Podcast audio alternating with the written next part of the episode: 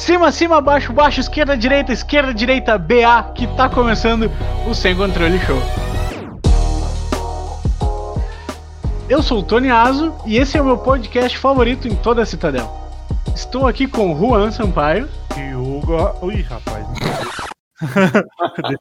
De novo, vamos lá. Tony Azo, você tem que deixar É essa. só cortar, é só cortar. Vai, vai.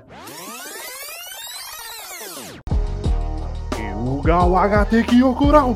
Rafael Takaki. Eu achei que ia hackear o mundo e fiquei olhando doença venérea de NPC aleatória. E Anthony. Screw this, I'm moving to Vice City.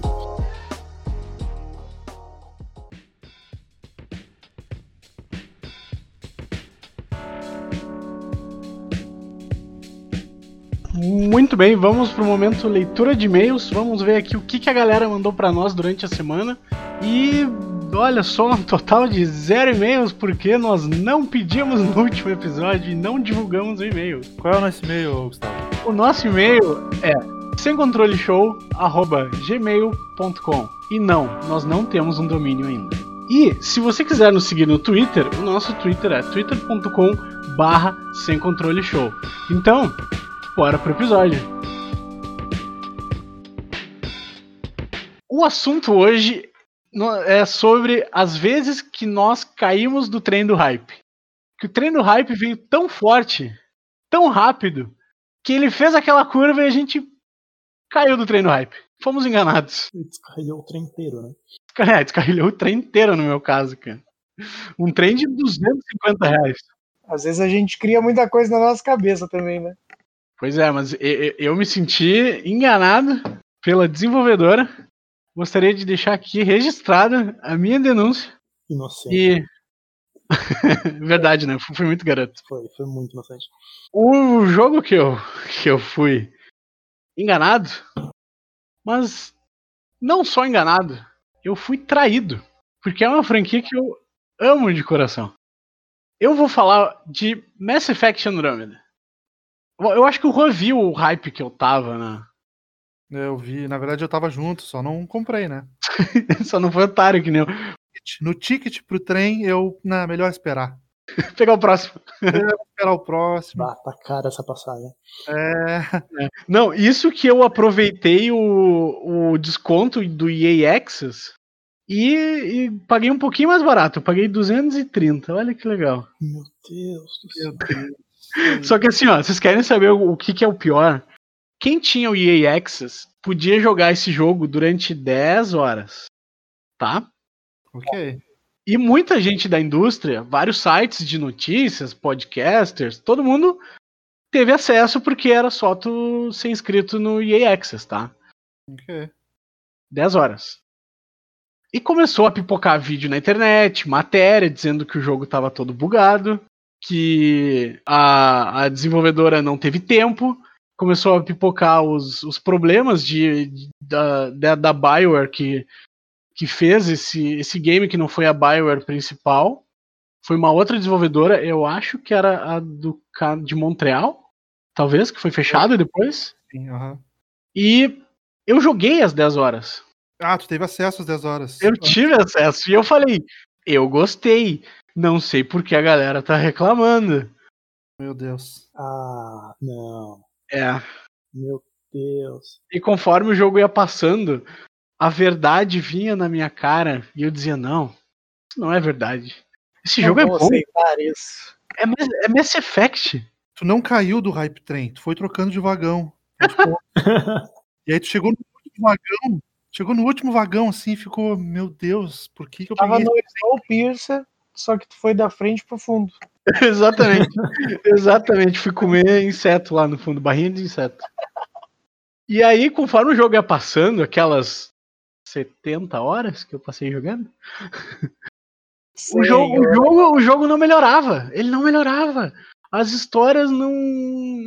Não, não importavam. Os personagens. Cara, os personagens. A melhor coisa de Mass Effect, da trilogia, que eram os personagens, os companions. Ah, não tinha o mesmo brilho. Não tinha a mesma carga emocional de tu te importar com aqueles personagens que estavam ali, sabe? Aham. E o Mass Effect Andromeda é um arremedo de jogo com só um skin de Mass Effect? É, fraquíssimo. Nenhuma raça nova, praticamente. Só duas que não fizeram diferença nenhuma pro jogo. É, uma que era os Collectors, basicamente, né? De novo, all over again. E a raça amiga, que era os, os Cats? Não, os Cats eram os inimigos. Ah, eu nem lembro o nome mais. É, os Cats eram os inimigos e a raça amiga, eles se pareciam com, gato, com gatos, É, mas eles tinham outro nome. Não lembro, enfim, não importa. É, é só decepcionante, gente. É só decepcionante. Quanto tempo tu ficou em negação? De. Não, não, o jogo é bom. Não, o jogo. Não. Ah, eu acho que lá pelas 30 horas eu falei, tá, eu acho que agora. deu pra ver. Foi cedo, né? Eu, eu- acho, que eu acho que quando eu, eu, eu notei que só ia ter uma raça nova pra te descobrir, né, para te conhecer, e não ia ter metade das raças interessantes de Mass Effect, que por mais que não tivessem um papel fundamental na trilogia, que eram raças extremamente divertidas de, de, de, de se, de se conhecer, as raças, que era a coisa mais interessante de Mass Effect, do primeiro, porque por mais que eles não tivessem um papel central na história, mas era, era enriquecedora daquele mundo, era, era imersivo conhecer aquelas raças. Tinha os volos. Lembra, Rô, que eles viviam dentro do, da- das roupas protetoras deles, eles eram pequenininhos e falavam estranho. Ah, lembro, lembro. Lembra? Tinha os Elcor, que eles, eles eram meio Lula, meio elefante.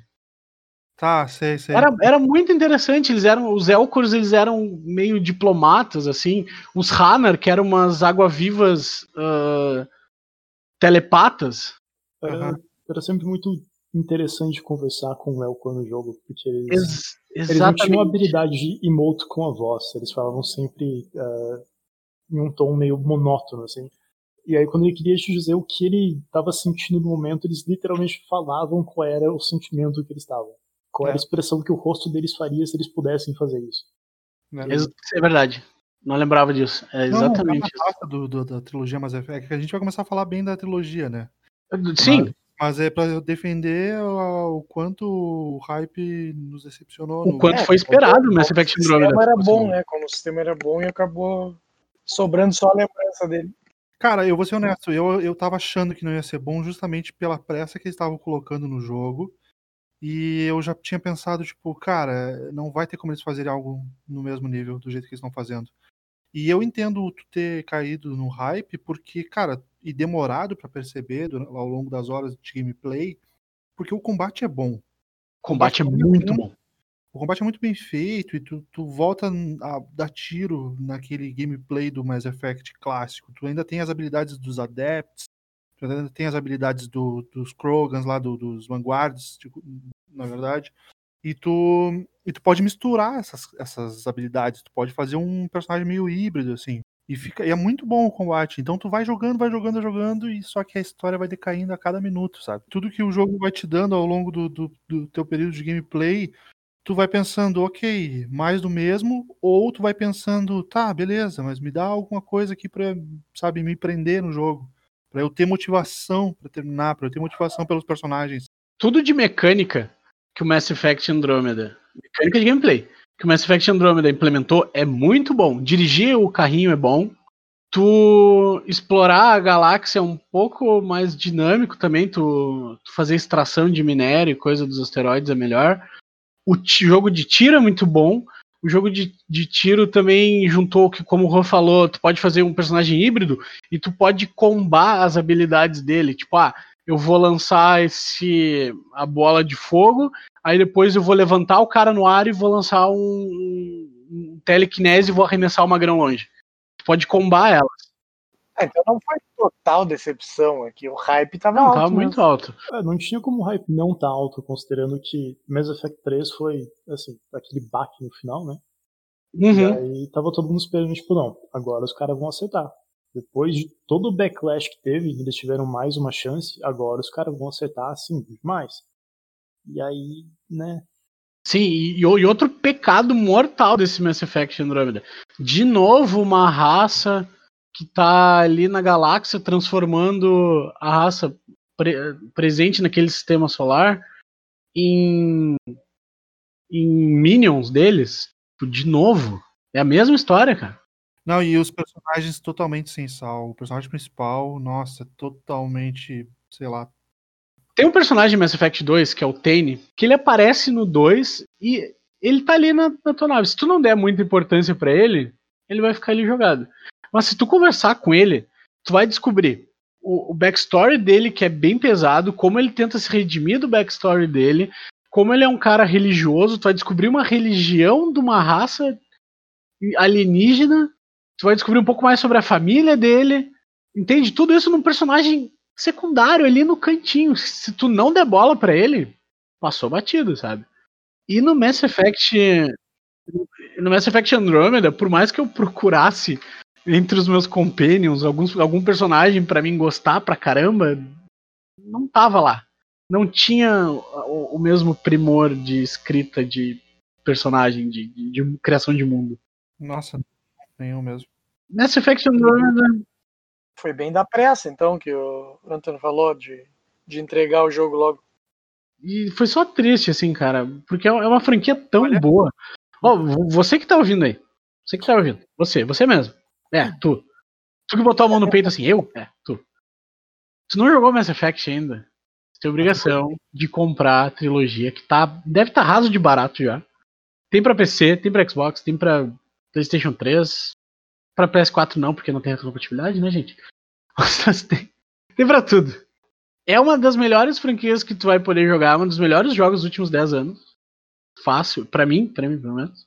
Eu acho que vale muito a pena ainda jogar a trilogia, apesar de ser um o primeiro ser um pouco datado na mecânica de gameplay. Eu acho que vale muito a pena pela história, muito. Se tu for jogar o primeiro Mass Effect, joga como Soldier essa porra, porque só, só joga como Soldier, acredito. É. Qual Soldier? No primeiro. O primeiro Soldier e depois. No segundo vai de Adept, porque é a, a melhor classe que tem na série. É.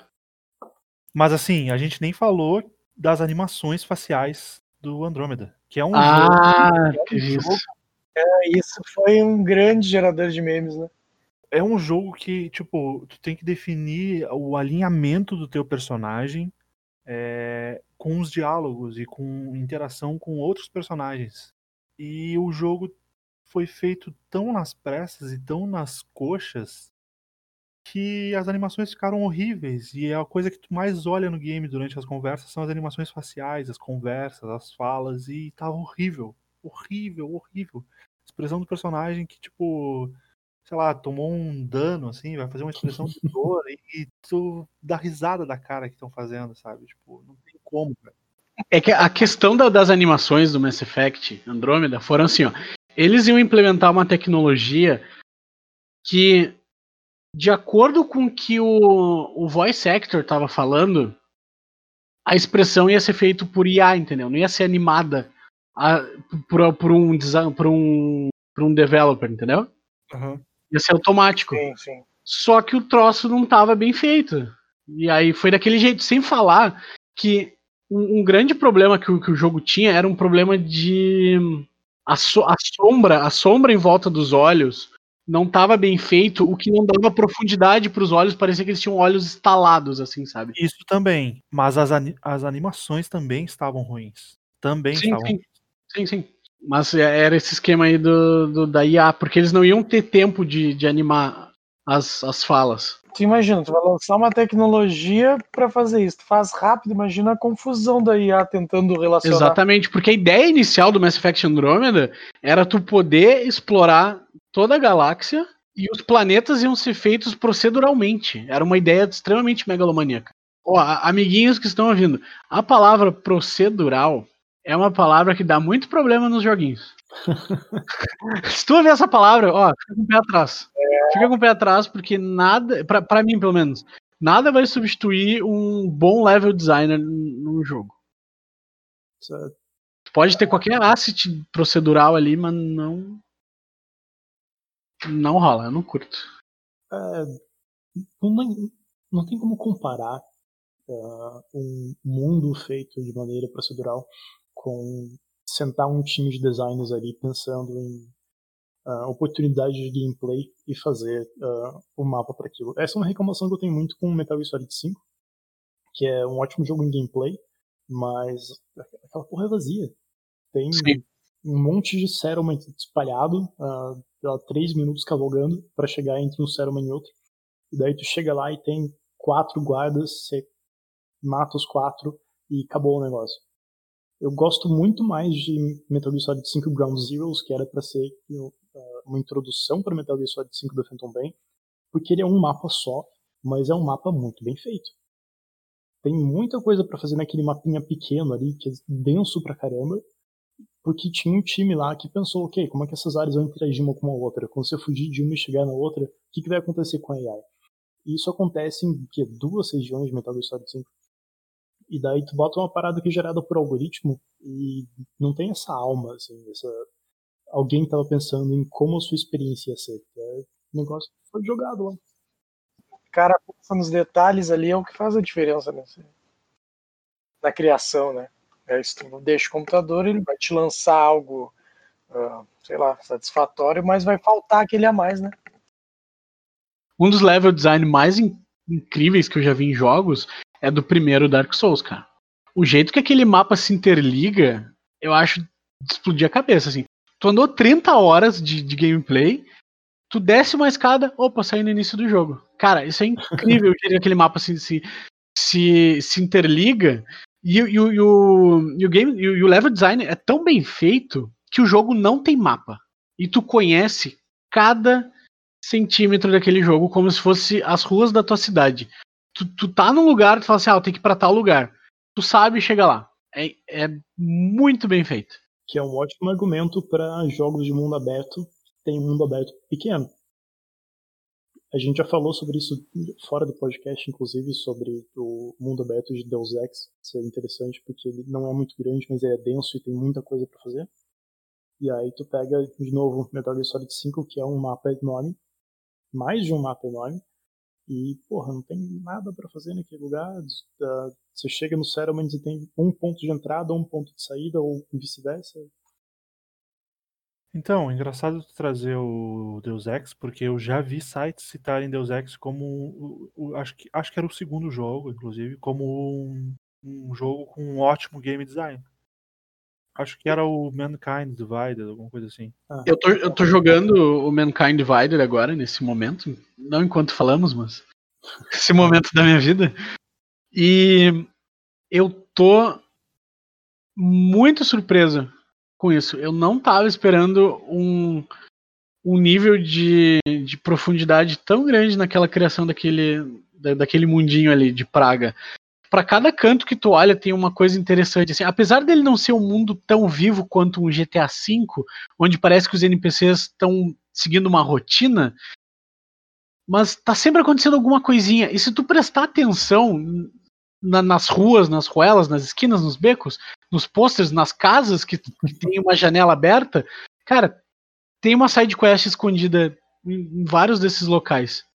Se tu for reto na, nas principais ou nas side quests uh, que ele não te obriga a fazer, mas que ele te aponta, tu perde, assim. E tu perde narrativas incríveis de side quest, cara. E, bom, enfim, gente. Mass Effect Andromeda foi essa decepção de 72 horas para mim. que apesar de ter um gameplay muito bom. Deixa eu. Vamos voltar um pouquinho para Mass Effect Andromeda, porque 70 horas. foi, foi tipo isso, cara.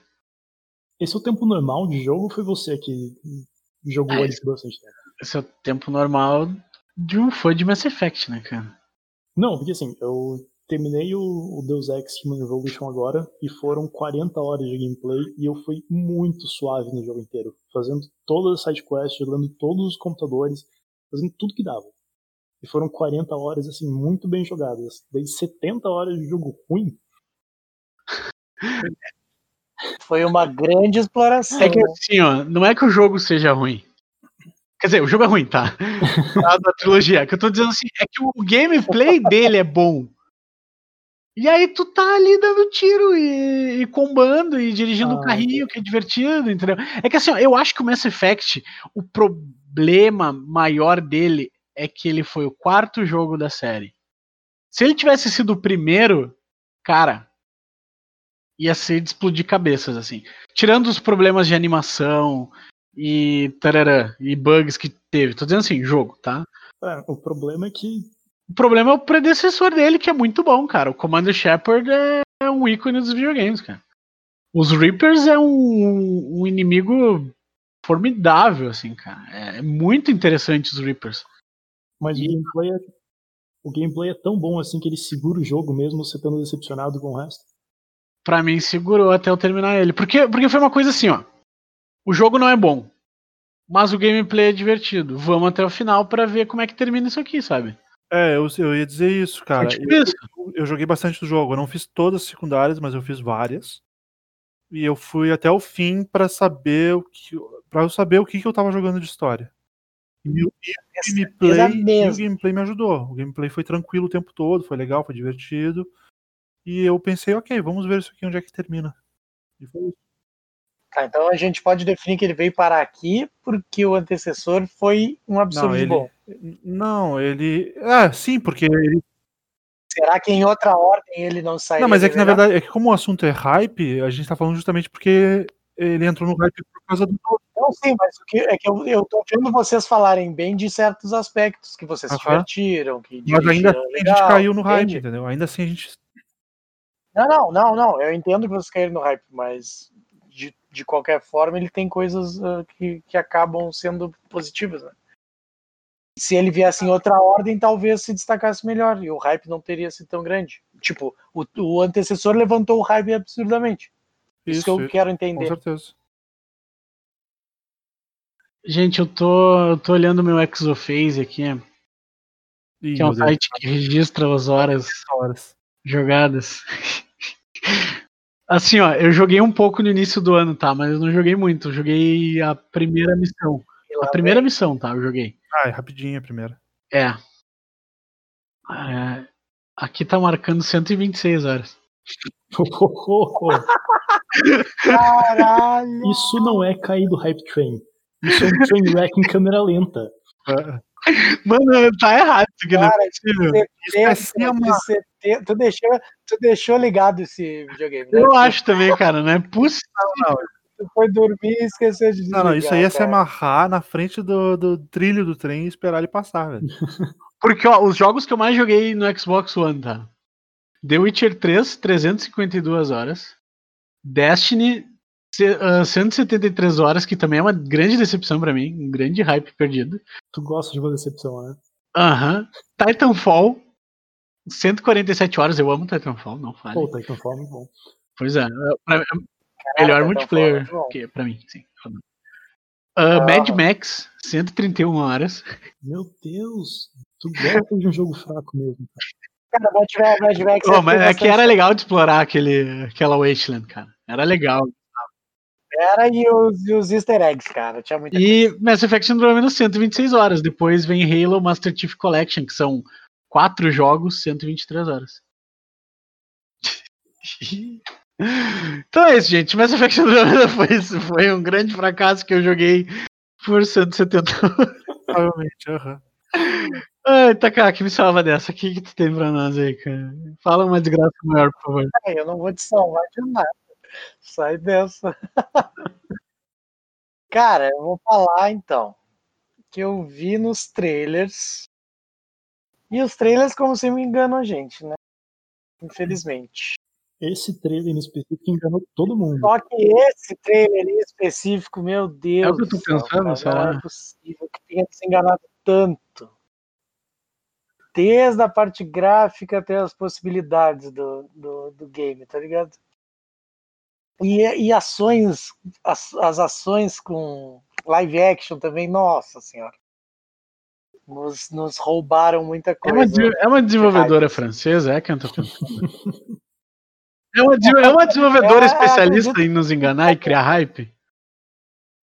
Cara, é, ah, é. não, quero também cair nessa. Então, vou falar do Watch Dogs, cara. Meu, que tristeza que foi, cara.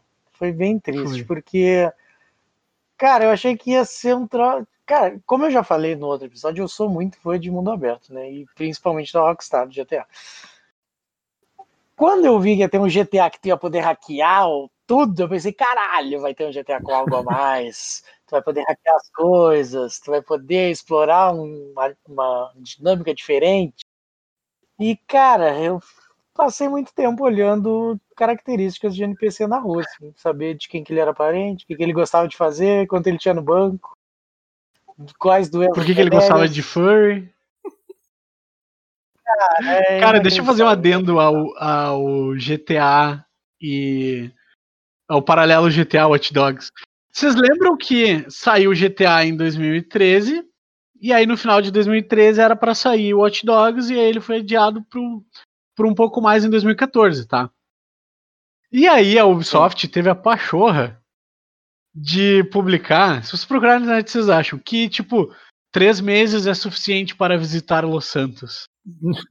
Depois venha para Chicago. Sei lá onde é, que é, onde é que é Watch Dogs. Tipo, caralho, meu, GTA V é o jogo mais vendido nos últimos 10 anos, cara. Olha, olha, olha a prepotência dos caras, velho.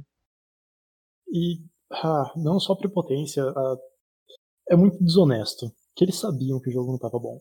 Não tinha como eles olharem para aquilo e pensar, não, é com isso que a gente vai jogar GTA no chão.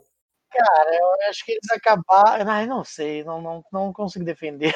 não consigo pensar numa possibilidade de E teve alguém aqui nessa, nessa mesa, aqui nesse, nesse podcast, que falou que ia botar fogo no GTA V quando saísse Watch Dogs. Não vou falar quem foi, mas teve gente aqui que falou isso. Eu nem joguei o jogo. Sorte sua. Eu, eu tenho um grande problema com as pessoas terem essa esperança de, tipo, nossa, vai finalmente vir um GTA com alguma coisa a mais. Cara, nu- nu- nunca pense assim sobre nenhum jogo. Se fosse qualquer jogo de mundo aberto que eh, seja esse negócio de roubar carro, fazer missão pra mafioso ou ser um policial undercover, não compara com GTA, porque não vai rolar. Quase ninguém Com tem certeza, a grana, a equipe e os escritores pra chegar e fazer um jogo que vai bater com o GTA. E a galera que tem não vai fazer porque eles sabem que é cagada. Até achei que poderia ser algo que ah, tá naquela linha, sabe? E não foi nem perto disso.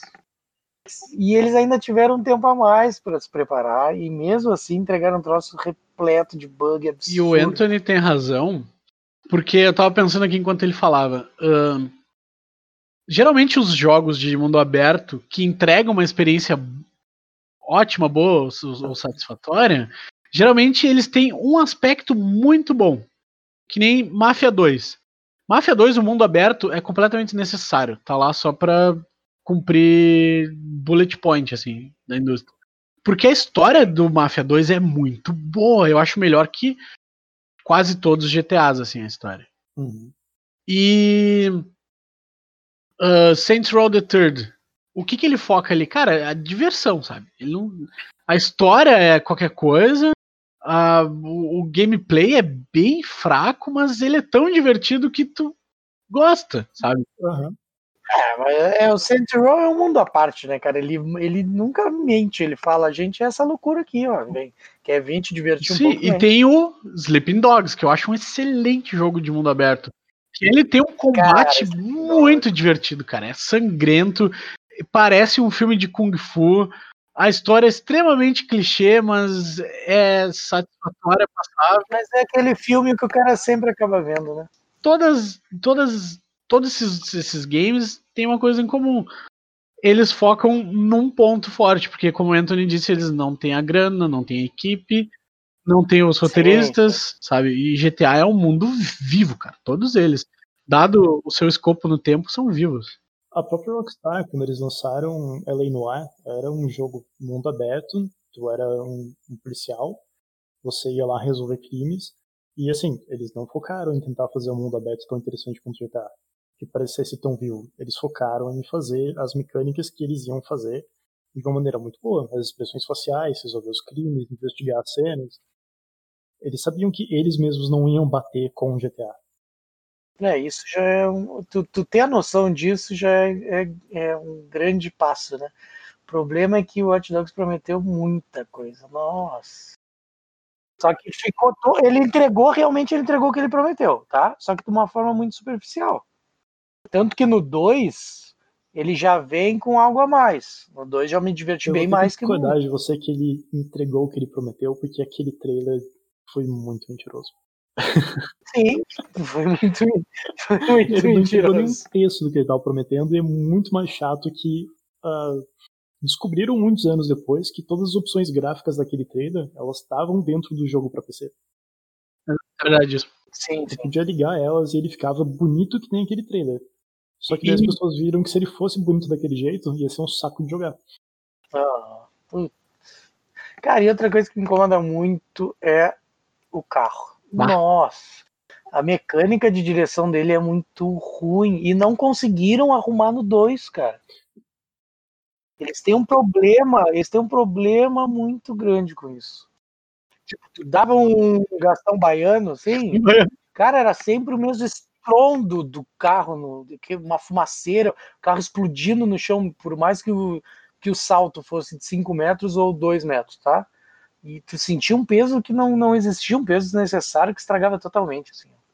Tem, você estava falando aí que, tipo, que a Ubisoft errou na, no, no- ao, ao fazer o trailer e tudo, e eu fiquei aqui pensando, cara, eu não lembro de nenhum jogo da Ubisoft que seja um, assim, sabe, top 10 jogos do planeta. Beyond Good and Evil. Nem conheço. Eu conheço, eu joguei um pouco, eu sei do cult que ele é, mas não me pegou, porque eu joguei há três anos atrás, um pouco. Então, É. foi muito Esse é qual? Qual é Ah, esse? é um jogo de ação e aventura que tu controla uma fotógrafa. É, ele saiu em 2003 para PlayStation 2. né? É. Só que assim, Eu não cheguei a jogar, mas eu, eu conheço de, Ah. de ver, assim. a Ubisoft está mantendo esse jogo como refém desde que ele saiu. Porque todo mundo que jogou ele, que foram cinco pessoas no mundo inteiro, gostou muito do jogo. Só que o argumento da Ubisoft é que eles não tinham dinheiro para fazer uma continuação, que o jogo não tinha vendido, então não valia a pena fazer um 2. E desde então o Ansel, o Michel Ansel, que foi o diretor do jogo, ele tá querendo fazer outro e a Ubisoft fica, ok, se esse jogo vender bastante, a gente bota o dinheiro para fazer um Beyond Good Evil 2. E até hoje nada. Saíram três trailers até agora e o jogo continua no mesmo limbo que ele tá há 17 anos. É verdade. Eu ia falar isso, ele saiu o trailer, teve anúncio, teve entrevista, teve todo o mise-en-scène de lançar um jogo, mas até agora, data, nada, nada. Existe nada. É, eu acho que um dos trailers que eles tinham lançado do jogo, que nem tinha nada de gameplay, era só um concept, foi 2008. Juan, tu, tu falou de jogos da Ubisoft que foram, ah, top 10. Eu acho Peraí, só um adendo, só deixa eu fazer um adendo. Eu- O dois, eu, que eu tive que pesquisar aqui. O 2 era um trailer de um, de um macaco voando, um troço gigantesco, Esse imenso. Ah, sim. Lembrei, lembrei. Cara, aquilo era tão bonito quando eu via. Nossa.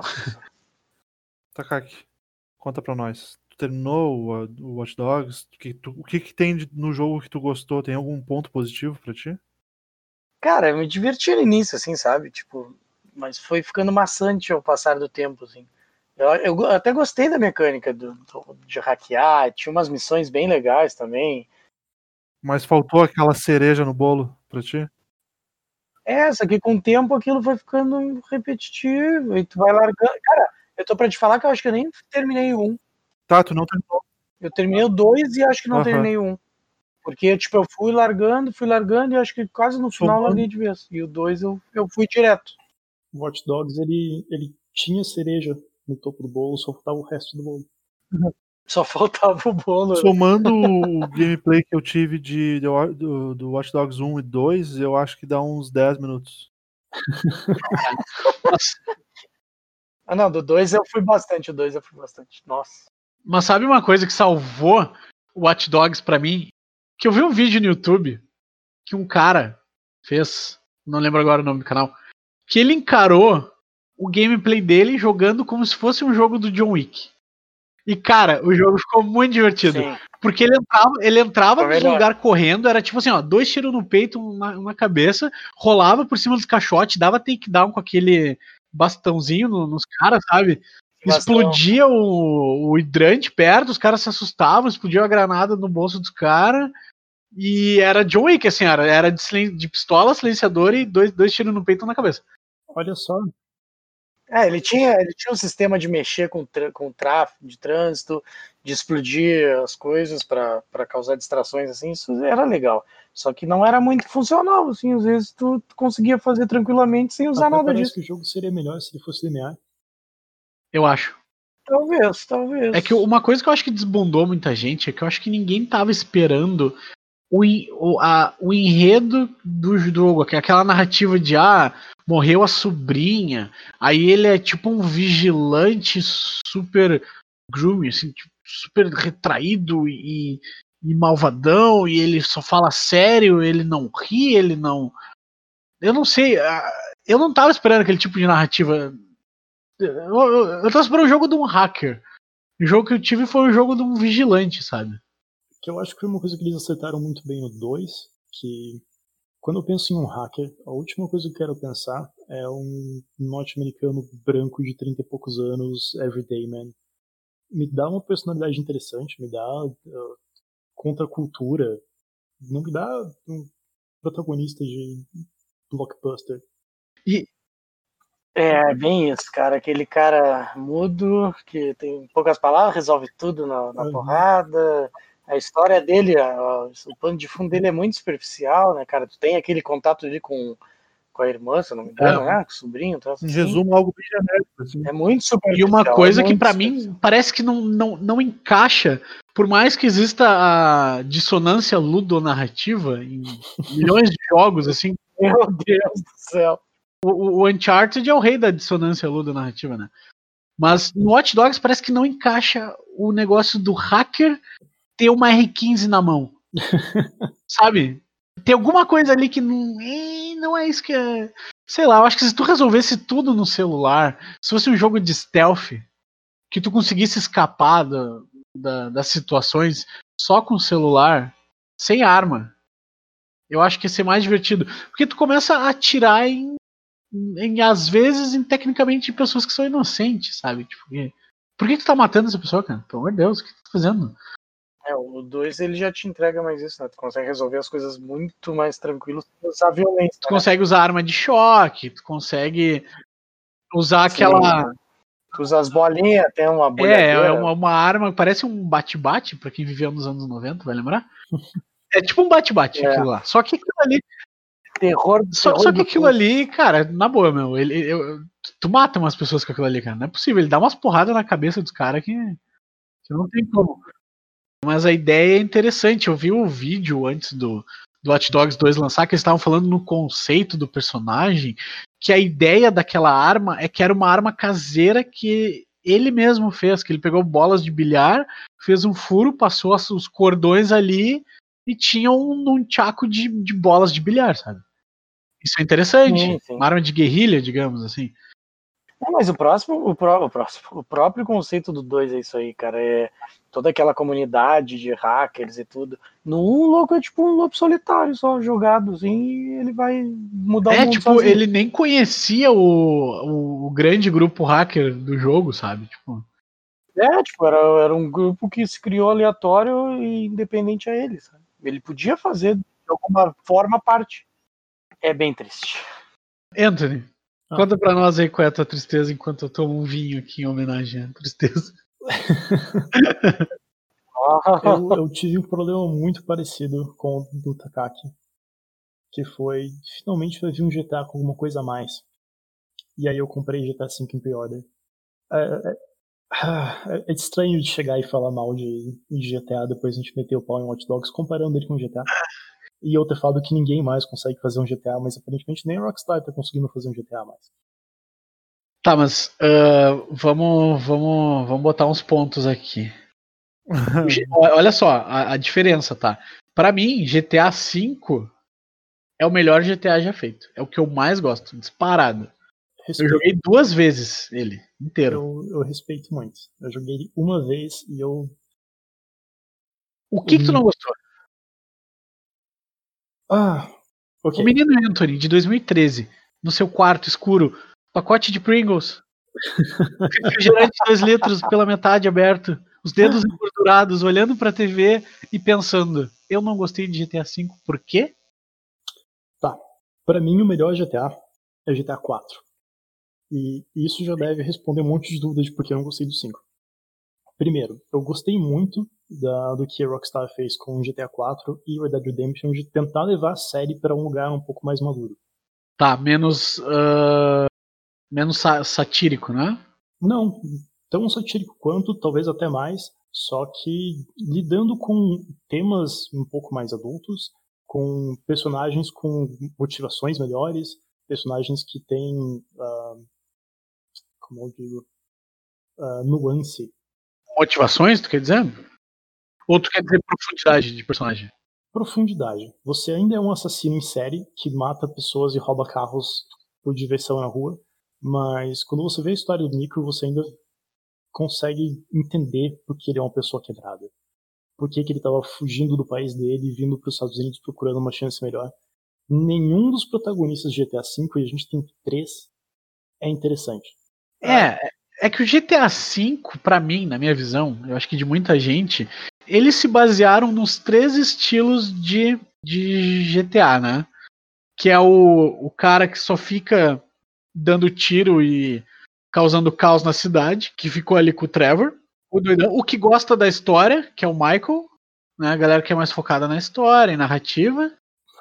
E o Franklin, que é o GTA clássico, né? Que é o San Andreas, que eu, eu acho que é o mais famoso, acredito eu. É, é o cara que veio do nada e tá tentando subir na vida. Ficar é, porque é a mesma história. Eu acho que eles juntaram essas três narrativas ali. E agora, ouvindo te falar, faz sentido, cara. Apesar de eu não ter gostado tanto do GTA 4. Né? Hum, pois é. Cara, eu não joguei GTA 4. Sabe que o 4 passou bem, bem rápido por mim. É, o 4 foi o primeiro jogo que eu joguei no meu Xbox 360. Quando eu comprei. E não sei, eu acho que o tiro dele eu acho muito ruim. Uhum. E dirigir nele, a física é boa demais. Sabe? Tipo, é Esse muito é ponto. Eu adoro dirigir em GTA 4. Justamente porque a física é eu não vou dizer que ela é boa demais, porque ela é exagerada pra cacete, mas é muito divertido porque tu consegue errar. Você tem que aprender a dirigir em GTA 4 para dirigir em GTA 4. GTA 5 é, parece que estou jogando um, um, arcade, um jogo de corrida arcade, assim, que é extremamente permissivo. Não importa o que você faça, tu nunca vai rodar o carro porque você de uma curva. Sim, o, eu tava jogando GTA V esses dias de novo e eu me assustei com, com o gameplay de, de, de digibilidade do jogo. É, parece que todo carro de GTA V é um carro de Fórmula 1, de tão grudado que ele fica no chão. Não, eu acho que o problema dele, eu que jogo muitos jogos de simulador, o problema que eu vejo é que assim, um carro, quando ele dobra, ele tá dobrando primeiro a parte da frente, entende? Uhum. Para mim parece que o GTA V ele dobra no eixo, no meio do carro. Entendeu? Uhum. Isso dá uma diferença de, de feeling muito grande, cara. Quando dobra, ele dobra muito rápido. Ele não vai dobrando. Ele simplesmente gira. Uhum. Ele gira e vai pra frente. Sim, Eu sim. acho isso muito esquisito. É, parece que ele gira no eixo central ali. Como se ele, como se ele dobrasse a roda da frente e a de trás ao mesmo tempo. Exatamente. Isso para mim ficou, foi muito esquisito. Demorei para me acostumar. É engraçado porque eu joguei. Eu comprei GTA V na, na pré-venda também pro PC, quando saiu pro PC só. Ah, eu lembro. Foi bem depois, mas joguei. Fui no hype. Uhum, e eu também. Eu terminei uma vez a história. E terminei porque era um hype absurdo na época, todo mundo gostou e tudo mais. Eu não achei ruim. Foi o primeiro GTA que eu realmente joguei. Foi o primeiro de todos. Eu nunca joguei os outros. E e eu achei os personagens tão. Eu não me identifiquei com nenhum deles. Eu não queria. Eu não queria. Eu não me importava com nenhum deles. Nenhum momento do jogo. Eu ficava tipo, ok. Tô vendo aqui a história deles, mas tô meio que cagando Exatamente. pra boa parte da personalidade do, do, do Trevor, pra boa parte da personalidade do Franklin e do Michael. Tipo, eu só lembro da história do jogo porque eu fui fazer um refresh esses tempos atrás. Tipo, pera, qual que era a motivação dos três mesmo? Por que, que a história do jogo aconteceu em primeiro lugar? Porque ele é tão esquecível que, tipo, eu não gosto de nenhum desses três caras, eu não quero jogar com eles. E aí, é. o jogo ainda vai lá e, pra Ed Insult to Injury, eles vão lá e matam o protagonista de uma das DLCs do 4 nos primeiros 10 minutos com o Trevor. Isso eu fiquei. Sim. cho- Eu, eu, eu apertei start e fui procurar no Google. Eu falei, é o cara mesmo? Eu, eu fui olhar, não, não é possível que eles tenham matado o cara. Eu achei completamente Não. desnecessário isso, cara. Peraí, qual personagem? Cara, que matassem de uma forma cara mais grandiosa. Lost and. Damned. É, contexto, né? Ah, Ah, tem duas DLCs pra GTA 4. Uma as é do duas- É, as duas são muito boas. Uma é de um clube de motoqueiros, The Lost and Damned, e a outra é sobre um cara que ele trabalha em boates junto com Gay Tony, The Ballad of Gay Tony. Aham. As duas são muito boas. The Ballad of Gay Tony talvez seja a melhor coisa do GTA pra mim, assim. Ele é um leão de chakra, não é? É. É boa essa, essa DLC, porque eu tenho o GTA 4 ainda. Se tu me falar assim, olha, é foda. Eu. Cara, eu, eu gosto mais de The Ballad of Tony do que GTA 4, normal. Pô? Ah, eu vou dar uma olhada na- nessa DLC então. Mas é, dizem que é muito bom, não cheguei a jogar, mas Eu é recomendo as muito bom duas, mesmo. mas joga The Lost and the Damned primeiro, porque se tu jogar The Ballad of Tony, você não vai conseguir jogar The Lost and the Damned depois. Porque Ballad of Tony é muito melhor. Tá, mas não posso jogar direto a balada do Gaetano? Ah, eu recomendo jogar as duas e daí terminar com a parte mais forte do que começar com a mais forte depois fica mais ou menos. Tá, mas, mas elas se interligam? Ah, as três partes do jogo se interligam. Ah. Tem toda uma história sobre uns diamantes lá e todo mundo tá interessado nos diamantes. Ah, é o Tem McGuffin. É. Tem Tá. uma missão em GTA 4 normal que vocês invadem um museu e daí tu descobre que tava todo mundo lá e os caras se perderam assim por segundos. Ah, então eu vou jogar GTA 4 só por causa tua. Nunca terminei esse jogo. Deixa eu comentar, tipo assim, eu acho engraçado. É que parece que eu tô sempre do lado do Anthony, mas não é. Eu também comprei, eu comprei o GTA V no. Ele não, para mim, ele não foi tão horrível. Eu não me arrependo, mas ao mesmo tempo eu penso que é, é- não sei, porque eu acabei comprando na, na pré-estreia o GTA V, pensando que eu ia poder jogar online com muita gente, eu ia poder jogar uma história que todo mundo tava falando bem. Aí eu pensei, tá, não gostei muito da história, terminei ela pra poder jogar online. Quando eu fui pro online, aí entrou o arrependimento. Aí eu realmente me arrependi de ter comprado o jogo, porque o online eu achei que ia ser uma coisa e, ah, desbundou muito, assim. não- Exatamente. Cara, o online Não. é uma coisa, o que estraga são os Esse players. é outro problema que eu tenho. Com certeza, mas o, o GTA V tem uns aspectos bem ruins que não são os players que estragam no online, entendeu? Eu acho que o, o game design, como ele foi pensado pra funcionar no modo multiplayer, não foi bom. Ah, eu, eu me arrependo de ter comprado o jogo em pre-order. Eu não ia importar de ter comprado ele em promoção, pagar baratinho o jogo, porque não foi uma experiência ruim jogar ele, mas foi é uma questão de expectativa mesmo. Eu esperava que viesse uma história muito boa, um modo single player muito legal, e não foi isso que eu recebi. Foi um, um GTA assim bem mais ou menos. O mapa é muito bem feito, as missões não são interessantes. A Rockstar, ela já ela nunca fugiu desse negócio das missões serem muito engessadas, né? Tipo, Você tem que seguir o script certinho, senão vai dar um mission failed ali porque tu andou 5 metros pra direita. Red Dead Redemption manda um Howdy. Exatamente. Vindo de GTA 4 e Red Dead Redemption 1, que ainda é meu jogo favorito da Rockstar, eu esperava uma coisa muito diferente e o que eu peguei foi um meio termo entre San Andreas e esses jogos da, da última geração, que não, não se comprometia com nenhum dos lados e acabou ficando meio fraco. E aí o modo online eu, eu nem sei se eu quero entrar na discussão porque eu achei ele uma bosta. Eu não não consegui me divertir com ele. O tempo de loading é ridículo. Você tem que esperar. Eu passava mais tempo esperando o jogo carregado que jogando, porque as missões eram curtas. Eu tu morria tipo, em 3 segundos na parada, porque o cara, sei lá, eh, jogava há 3 meses a mais que você, já era milionário. A hora que tu entrava no carro, ele explodia seu carro, tipo. É, É, tudo isso cai no que a gente falou no episódio passado, que o GTA RP veio pra ser o que o GTA Online deveria ser, né? uhum. Só que é pra PC, a gente Exato. falou de tudo isso, cara. De, de que o online não, não tem como andar no GTA Online. E eu tinha gostado muito do modo online do primeiro Dead Redemption. Eu tinha achado ele muito divertido. Eu joguei um É. pouquinho, era legal mesmo. Eu não cheguei a jogar. E se tu quer saber mais sobre o episódio anterior, basta ir lá onde mesmo? Você Então, pode nos encontrar no Spotify, no Deezer, no Pocket Cast, ou, olha só, aonde você está nos ouvindo. Olha que loucura, você já sabe onde nos encontrar. Olha, estamos espalhados. Aliás, você já Manda, manda e-mail pra gente também sobre temas, sobre. Exatamente. Manda e-mail pra gente falando quais foram os jogos que vocês compraram e se arrependeram. Que o trem do hype veio e dividiu vocês no meio. Qual foi o jogo que ferrou vocês? Tanto em grana quanto em desbundar. Manda e-mail pra gente que a gente vai ler no próximo episódio. Ah, mas aí eu quero, quero, quero mandar e-mail, Gustavo. Qual é o e-mail, Gustavo? Ah, o e-mail, senhor Juan, é sem controle show, arroba gmail.com. Não, nós não temos um domínio ainda. É a Beleza. segunda vez que tu fala exatamente a. Eu vou falar todas as vezes que eu falar esse e-mail. Patrocine para a gente ter um domínio. Exatamente, assine o Patreon. É, Não temos Patreon. Ah, Anthony, mais alguma coisa? sobre GTA V e o seu hype e o gasto que tu teve com ele. Alguém mais tem alguma coisa pra falar de GTA V? Ok. ah, Cara, só, um, só uma, um- uma pontuação, assim. É porque eu gosto muito, né? Mas acho que ele.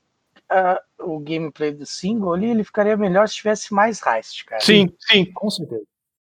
Porque eu me diverti muito. Aquele heist que o cara faz com o helicóptero, cara, se tivesse mais três daquele. Ah, ele com certeza tem seus pontos altos. Não é, não é à toa que esse jogo ganhou prêmios, né? Mas Cara, é, Ah, é que GTA. V, uma coisa que explodiu minha cabeça é aquele negócio de tu trocar de personagem.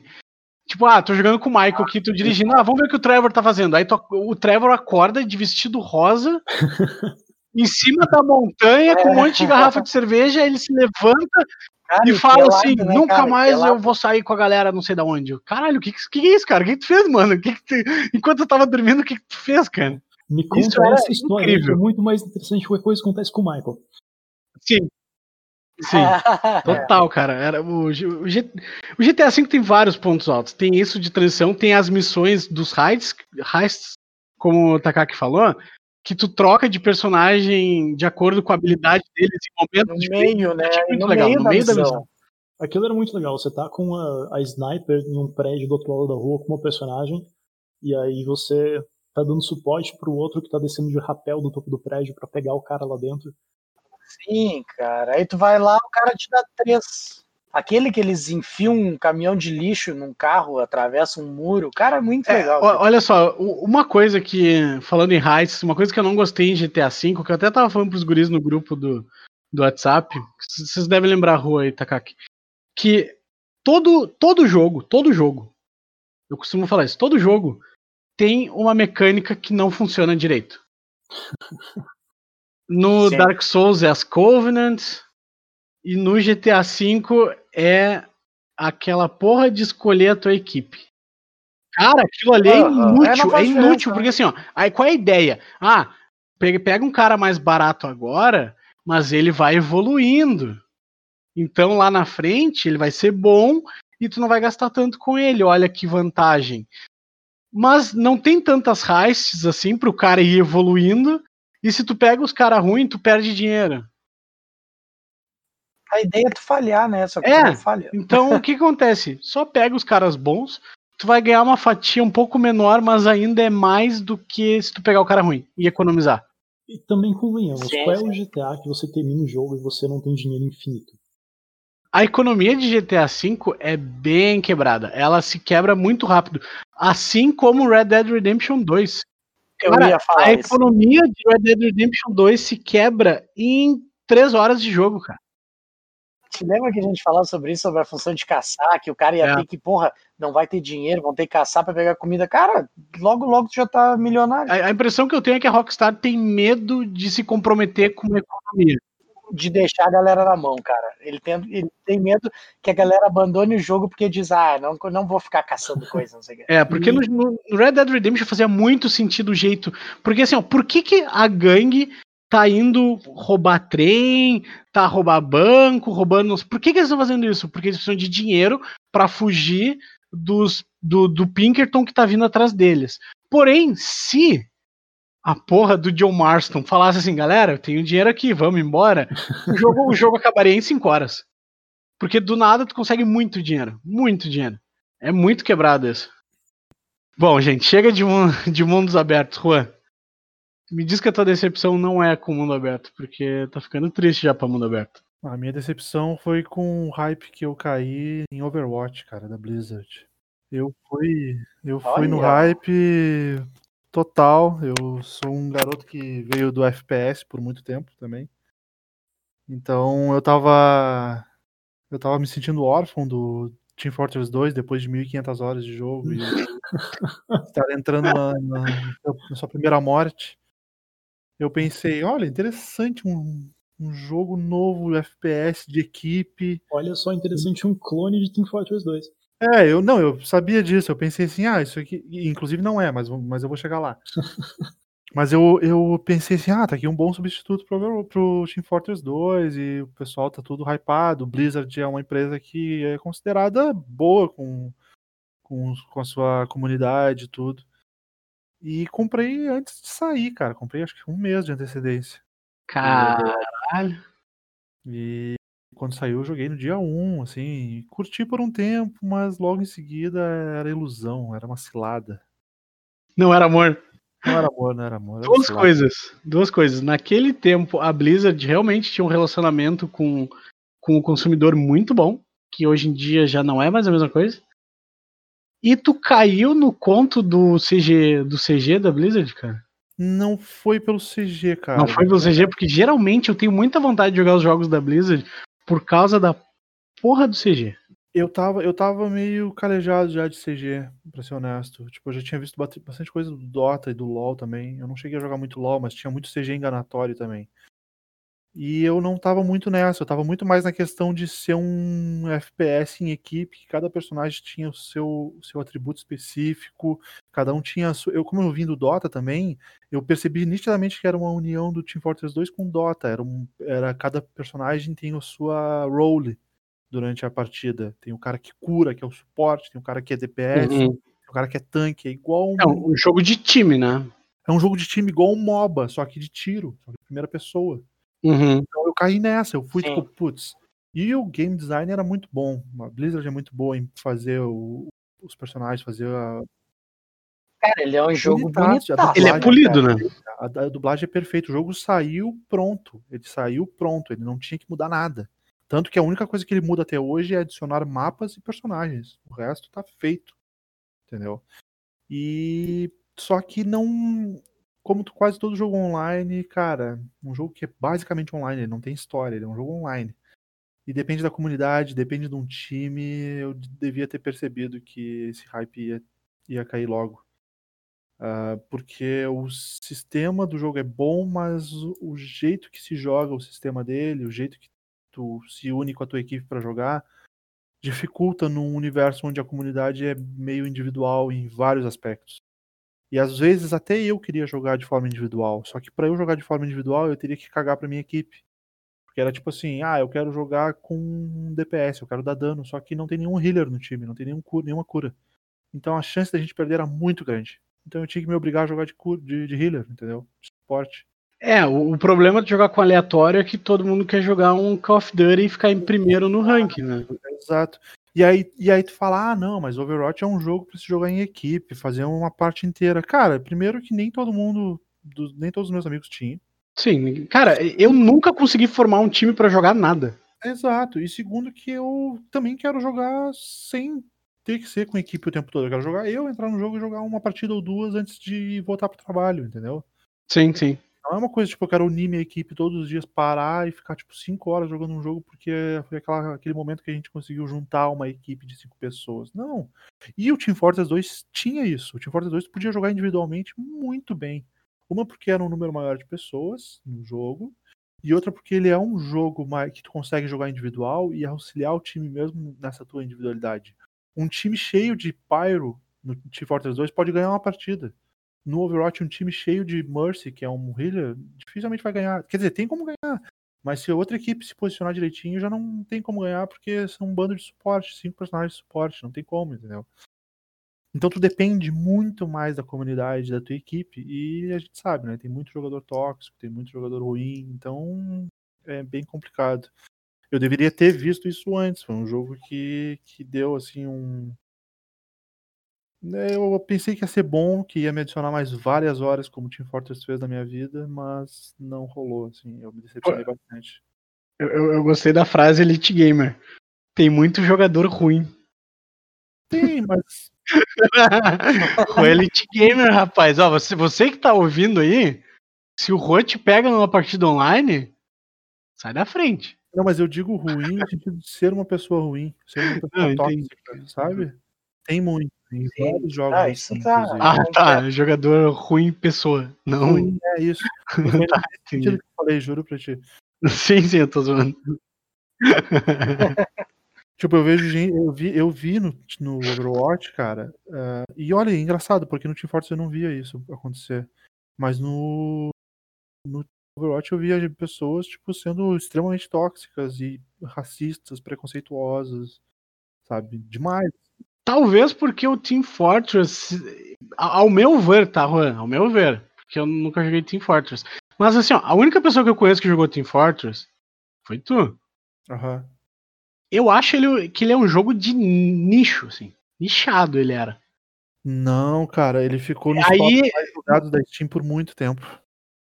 Cê- É, é que assim, ó, tu falando, tu falando isso e essa sensação que eu tinha dele ser nicho, a impressão que eu tive é que ele criou o senso de comunidade.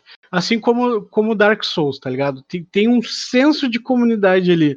Que quando tu vai pro PVP com, com outro player no meio do jogo, cara, tu pode dar tchauzinho, tu pode fazer uma reverência, o cara vai fazer de volta e começa o duelo. Se tu precisa de ajuda em alguma coisa, a comunidade, tu postar alguma coisa em fórum, os caras vão te ajudar, sabe? Tá, eles vão botar uns get good assim no final, sabe? Porque é o clássico. Mas tem um senso de comunidade ali, sabe? Aham. A impressão que eu tinha que Team Fortress poderia ter isso também. Tem, tem. Cara, mas eu acho que isso é mais da bolha, cara, porque eu, eu particularmente, pra mim, Team Force não é tão conhecido, mas eu vejo que na internet o bagulho é muito explosivo, explosivo não, explodiu uma época assim absurda, tá ligado? E, e não, me- não chegou em mim. Mas eu tenho ciência que muita gente tava jogando e joga, sei lá. É um jogo que tem bastante, bastante apreço por quem joga, sabe? As pessoas que jogam ele têm muito apreço pelo jogo. E as que ficaram, principalmente, depois, de- depois do lançamento, muitas saíram do game, mas muitas ficaram. E, e essas que ficaram, ficaram por se apaixonar pelo game. E eu não senti isso no Overwatch em nenhum momento, cara. Eu me sentia frustrado em várias partidas, saía frustrado. E eu via que muita gente tava na mesma vibe, assim, jogando e saindo frustrado, jogando e saindo frustrado.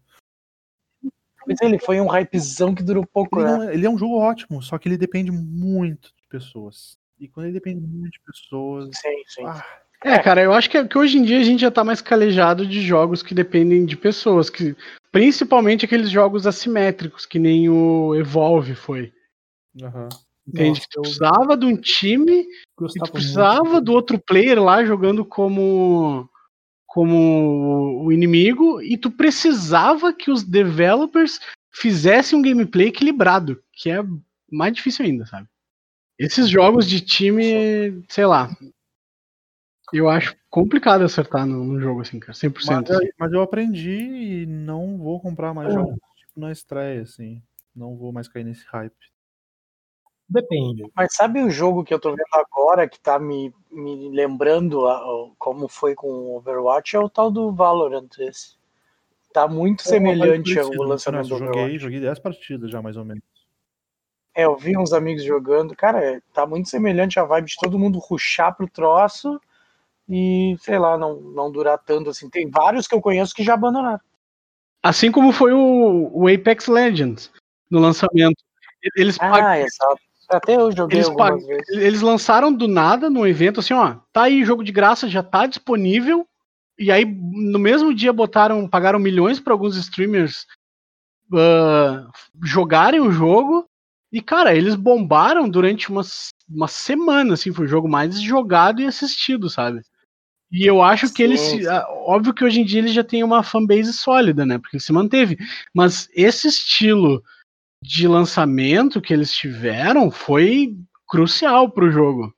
Sabe? Tipo assim, sem avisar nada, para as pessoas não, não dá tempo das pessoas falarem, bah, mais um Battle Royale, mais um. Era só tipo, baixa É, e foi olha, tipo assim, né? ó, Baixa e olha, Tá baixa e olha. aqui, é da Respawn, a gente fez Titanfall. Você não jogou, mas pau no seu cu, a gente fez um puta jogo. que Titanfall é maravilhoso, eu queria dizer Você isso. é muito bom. Eu queria dizer isso. O primeiro é muito bom e o dois tem um melhor single player de tiro de, de muito tempo ali. É, o primeiro Titanfall, eu lembro que eh, todo mundo amou ele. Ele- nossa. Do- dos reviewers, foi o quê? Ah, Best of the Show da E3 que ele foi anunciado. Nossa, É. Ele ganhou. Eu acho que foi mais de um, mas eu tenho certeza que ele ganhou um prêmio na Tokyo Game Show. De tanto que a galera achou o jogo legal. Cara, o primeiro Titanfall é muito bom, cara. Anthony, tu jogou Overwatch, não jogou? Joguei. O que tu tem a dizer sobre o game no geral?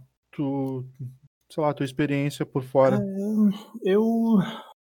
Quando eu vi que ele ia ser lançado, eu achei que parecia muito interessante, os gráficos eram bonitos, o gameplay parecia ser muito divertido, mas o jogo era caro pra caralho. Então eu pensei, eu vou esperar. Quando ele tiver mais barato, eu compro. Ele nunca ficou mais barato. Blizzard, e né? Blizzard. É, síndrome de Nintendo. É. E aí, quando eu consegui jogar ele com a conta emprestada de outras pessoas, eu achei o jogo divertido, mas. É. Porque eu, eu não sou uma pessoa muito de FPS. É, então, Então, apesar das personagens serem interessantes e parecer que ele tem uma lore legal, eu não consegui entrar no gameplay porque é aquele negócio de. Não é um, um estilo de jogo que eu costumo jogar contra outras pessoas. aham. E aí eu ficava morrendo e era frustrante. E aí quando eu comecei a entender o jogo, eu parei de jogar, porque tipo, ainda estava muito caro e eu pensei, eu, não vale a pena pagar todo esse dinheiro em um jogo que eu não tenho certeza se eu vou continuar jogando. Sei. aham. E aí quando eu parei e consegui jogar ele mesmo, tipo, com mais tempo, mais paciência, já tinha passado a época e a, a playbase já estava um pouco menor, eles já tinham introduzido bastante personagem nova, mudado bastante coisa. E aí eu deixei pra lá só porque eu não tava a fim de colocar o, o empenho em aprender o jogo, sabe?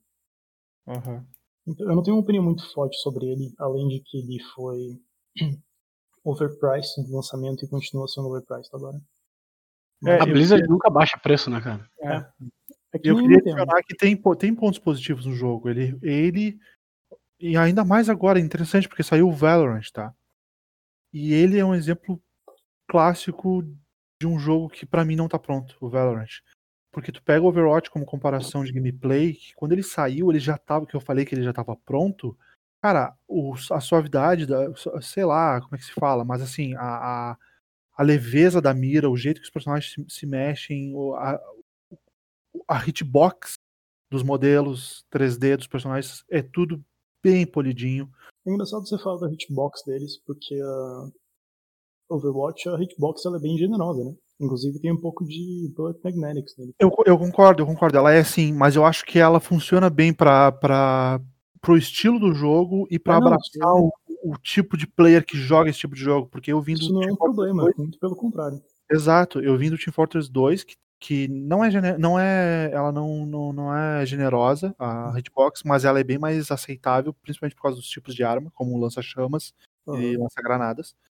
E eu joguei também CS, que é uma que é, um, é o inverso disso, é uma hitbox bem mais rigorosa.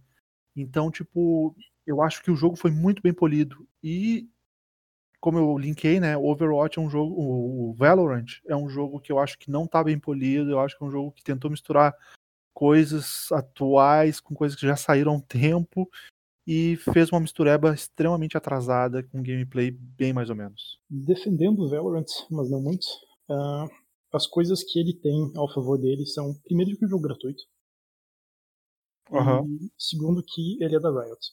Então, ele, ele já foi feito pra, pensado no long term. Então, Aham. o que o jogo é agora, daqui a seis meses ele não vai mais ser. Aham. Porque, pelo pouco que eu conheço da Riot, eu sei que eles levam o feedback em consideração. Aham. Então vai ter muita mudança de balanceamento, vai ter mudança de hitbox, vai ter mudança de mapa, vai ter uma caralho de coisa porque eles não vão ficar parados. E eles vão precisar colocar conteúdo no jogo com certa frequência para manter a galera jogando e chamar mais gente. Aham. Verdade. Mas eu tenho certeza que Valorant vai ser um sucesso. Uh, se eu tiver errado e a galera que estiver ouvindo vai me xingar no, no Instagram depois. Manda e-mail. É, eu tenho certeza que o jogo vai ser muito famoso. Então tá, tá aí a palavra do. Já estamos fazendo previsões. Aí. Uh, Tá, eu tenho mais um adendo de um jogo que a gente falou aí. Não sendo GTA, por mim pode fazer. Ah, não, então pode acabar o programa.